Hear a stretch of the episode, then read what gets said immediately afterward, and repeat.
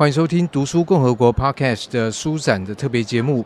我们在今天的会场很高兴能够邀请到原疗师的《青草生活三百六十度》的作者之一张博然，在节目现场来帮我们介绍。我们先跟博然问好。主持人好，大家好，我是原疗师张博然。原疗师就是园艺治疗师吗？是。这个行业可能很多人没听过。呃，其实呢，园艺治疗这个领域在台湾已经将近二十年的时间了。那我们的老师也是这本书的作者之一，黄胜林老师，他是从美国取得园艺治疗师的证照到台湾来，然后从事这个园艺治疗的服务。大家可能不知道园艺治疗是什么，但是可能会有听过艺术治疗。音乐治疗，然后近期还有很多什么冒险治疗啊、宠物治疗啊等等。对现代人很需要治疗。其实我们有时候讲治疗觉得太严肃，所以在台湾我们有时候会讲说是一种辅助治疗，或者是益康，就是有益健康。哦，那它其实不是要跟正统的医学去抗衡。像园艺治疗的话。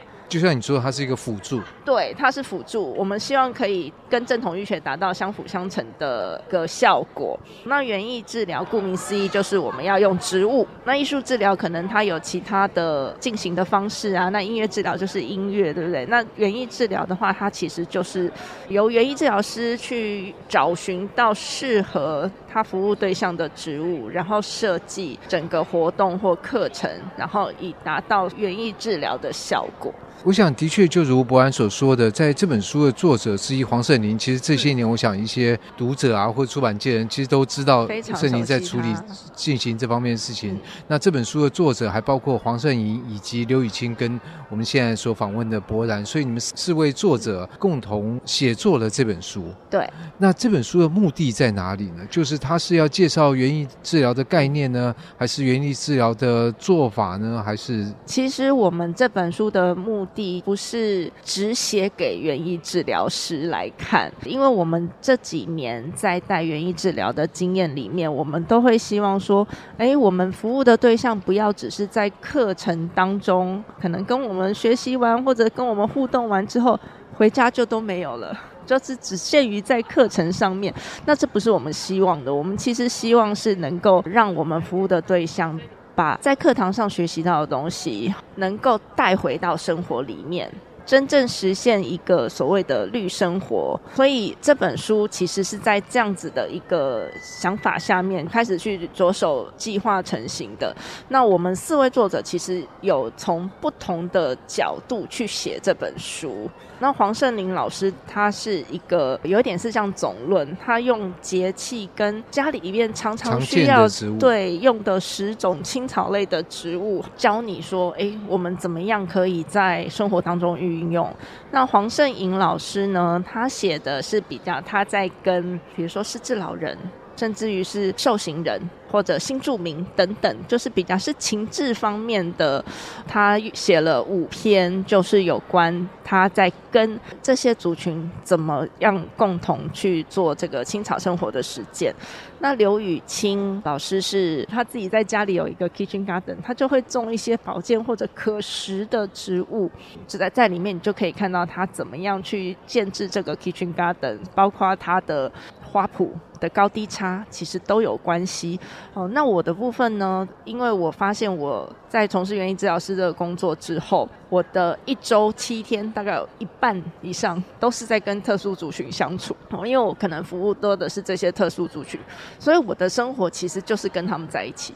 我们会一起种植，一起做料理，一起做一些花花草草的手工艺等等。所以我们四个是从不同的切入点去跟大家讲：哎，我们是如何过青草生活的。只有特殊族群或只有原疗师可以过这样子的青草生活吗？那当然不是。那这本书的目的就是说，希望你看了我们是如何运用植物这样子来过生活，那是每一个人都可以做得到的。的确，从柏然刚刚所讲的四位作者不同角度来切入，其实也就说明了我们其实跟植物的关系是非常多样的。第一个，我们当然种植植物，我们作为一个种植者，我们就已经跟植物发生关系，或者植物在我们的身边，就像一束花或者一个盆栽，它就是一个陪伴。然后我们把这些花可能。能经过了加工之后再做花圈做其他的事情，是的，它事实上又有另外一层关系。当然在这个过程里面。植物跟我们很重要的关系就是食用，就是我们可以吃或者是喝这个食物。所以其实讲起来，出版也跟植物很有关联，因为纸也是从植物做的。是啊，其实植物可以运用的范围很多。其实我们我们常常在跟我们的朋友服务的时候，比如说上课的第一堂课，我也许常常就会问人家说：“你今天接触过植物了吗？”哎，我们其实你这样问我，我不太记得。你今天接触过植物了吗？然后他们就会开始去想。哦，那有的人就跟我讲说啊，有啊，我家里有种植物。那喝咖啡算不算？然后你如果 勉强来讲，咖啡豆是算。算但是我为什么要提这个问题？是因为其实很多人都常常忽略到我们在一天的生活里面，其实从我们起床出门，其实你就已经有在接触植物了。嗯、你再过来这里，因为我们睡的床单也是也是植物纤维嘛。不要不要想到这么复杂，哦、不用那么复杂。其实就单问一个问题：你再从你家出门到这里的过程中，你有看到一棵行道树吗？呃，都有看到，但没有注视，没有注视，对不对？好，那至少你有看到了，那个视觉上你已经先接触到植物了。那我们园艺治疗师其实非常注重，就是植物带给你的。感官感受，就是我们的要有意识的去注意，对不对？园艺治疗师其实是带你做这样子的事情，比如说让你闻植物的味道，让你吃植物的味道，让你触摸，哎，这个叶子可能跟那个叶子的触感不一样。我们其实是用很多方式去刺激你的感官，大家就可以回想一下，就是我刚刚讲的，其实你在从家里出门到你要去的地方，这中间你一定看到过，甚至于摸到过。甚至于可能你走在路上有闻到过植物的味道。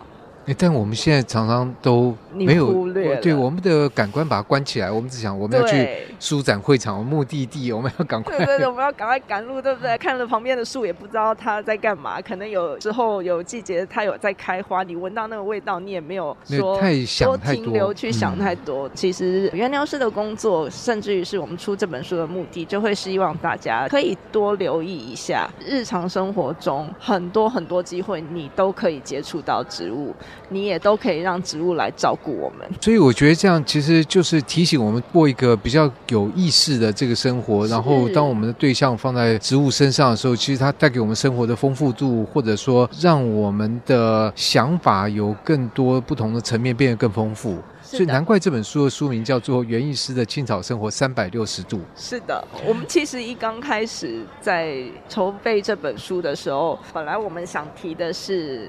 园艺治疗师的青草生活三百六十五天，可是后来出版方的那个编辑就讲说，三百六十五天，难道我比如说一月一号用这样子的青草，我二月二号就不能用了吗？之类的，就觉得说，哎，好像比较狭隘。嗯。那就跟我们聊完之后，我们想要传达的理念，他就觉得说，建议我们改成三百六十度，因为是一个全方位多元的，我们就觉得，哎。